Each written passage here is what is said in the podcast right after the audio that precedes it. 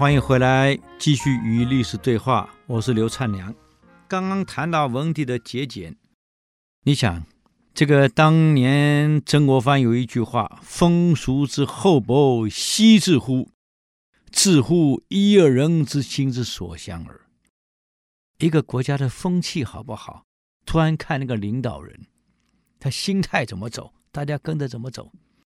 你看，当年我们经国先生在的时候，老是穿个夹克，戴个帽子，蹲在路边摊吃饭，哼，满朝跟着学。嗯，后来穿什么青年装，满朝全全全部穿青年装，公教人员全部青年装，啊，这风气啊，一个企业也是一样，老板怎么走，我告诉你，那个企业文化就这么出来。我看到有一家企业，他们董事长他就喜欢摄影跟爬山，所以这个公司只有两个社团，登山社。啊，摄影社没了，啊，有一个企业的老板喜欢喝老人茶，全公司都在泡老人茶。你看，这很有意思。老板喜欢喝咖啡，哇，每个办公室都在煮咖啡。企业文化这个风气，跟领导人是绝对的关系。老板喜欢唱卡拉 OK，全场一起唱，天天一下班一起去了。你看，这没有办法的呀。啊，老板喜欢打高尔夫，全国都来高尔夫。你看，这没办法。文帝呢，什么都不要。每天就处理国事，处理朝政，处理完了以后念书。文帝非常重视文教啊！我跟你讲，为了端正社会风气，国家投入大量的教育啊，鼓励老百姓念书。那么当然，以前读书很简单，不像现在学科这么多呀，还要考学测。哈哈，以前不要，就是一个国文而已嘛，语文嘛，啊，把书念好。赤字，那么主要教什么？教道德、仁义道德。所以这个风气是这样纠正出来的。当然，文帝本身用人也很谨慎。文帝当时在这个承平宰相后来老了，他走了以后，到底谁继位？原来汉文帝有个皇后，他的皇后呢有个弟弟啊，窦皇后个弟弟叫窦广国，很有才华。也很有能力，自己的舅子嘛，他本来呢要让他当宰相的。我们都讲过吧，内举不避亲，说外举不避仇。可是文帝想一想，哎，这么有才华，让他来当宰相，本来是蛮好的。可是反复的考虑后，认为还是不太妥。于是就想来想去，想到当年随从陪着汉高祖东征西战的关内侯啊，他是个步兵的神射手。关内侯叫申屠嘉，恐怕很多人没听过。申是申请的申啊，屠是屠夫的屠，嘉是嘉义的嘉，申屠嘉。就想来想去，到底给舅子当呢，还是给申屠家？想想算了，还是宁可让外人当。一封人口舌，免得人家讲话；第二，也保护了自己的舅子啊，因为在那宰相万一没做好呢，很麻烦的。第三，申屠家是先帝留下来的重臣，又是老臣，声望地位也够。由他来领导百官，可能也适合一点。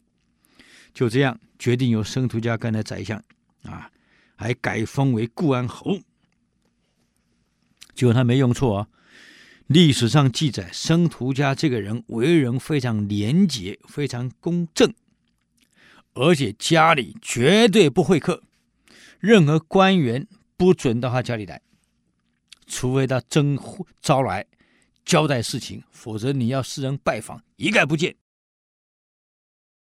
当时有个中大夫叫邓通，这个人是文帝的宠臣，这很有意思啊。每个皇帝再好的皇帝，总有一两个逆臣在身边，啊，这是宠臣。这个邓通很有意思啊。那我们介绍一下这个人。我以前跟各位讲过，这个高祖时候身边有个人叫做许父。这个人很会看面相，啊，经过了高祖一直到文帝，他还在。有一次朝中看到邓通的相，这个两个法令纹绕到嘴角里去了，在相学上叫腾蛇入口。他一看，再配合起来一相，这个文帝说了：“哎呀，徐爱卿啊，这个您很会看相，你看邓通怎么样？”皇上，这个人将来一定饿死。哈哈，皇帝听完笑了。我告诉你，我是皇上，他会不会饿死我决定，不是老天决定。就告诉邓通，以后啊，因为汉朝的钱是用铜做的，你一到四川去铸铜钱，除了上交国家，其他的你拿去用，我看你会不会饿死。我让你成为全天下最富裕的人，看你会不会饿死。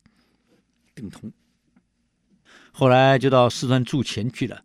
除了上缴国家钱以外，全部自己收下来。哎呀，那富的不得了啊！文帝就是跟徐父说：“啊，你算不准。”哎，徐父说：“时间还没到，他还没到了年龄。”后来没多久，文帝驾崩了，景帝继位。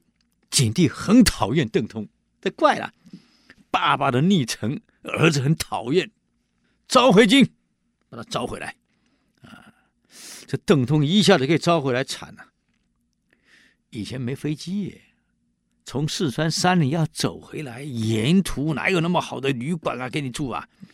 你想有钱吗？豪华惯呢？一下子要走那么远的路，最后邓通是饿死在路上啊！果然没错啊，就邓通这个人。所以我们一个人绝对不能养尊处优，各位，我们现在当主管有钱啊，有势啊，千万记得要想一想，我们我们穷的时候怎么办？平常多锻炼一点，每一天被正常回朝的时候，死在路上走不动。各位有空多跑步，多走路啊！现在医学讲，一个人要健康，一天走路不能少于七公里。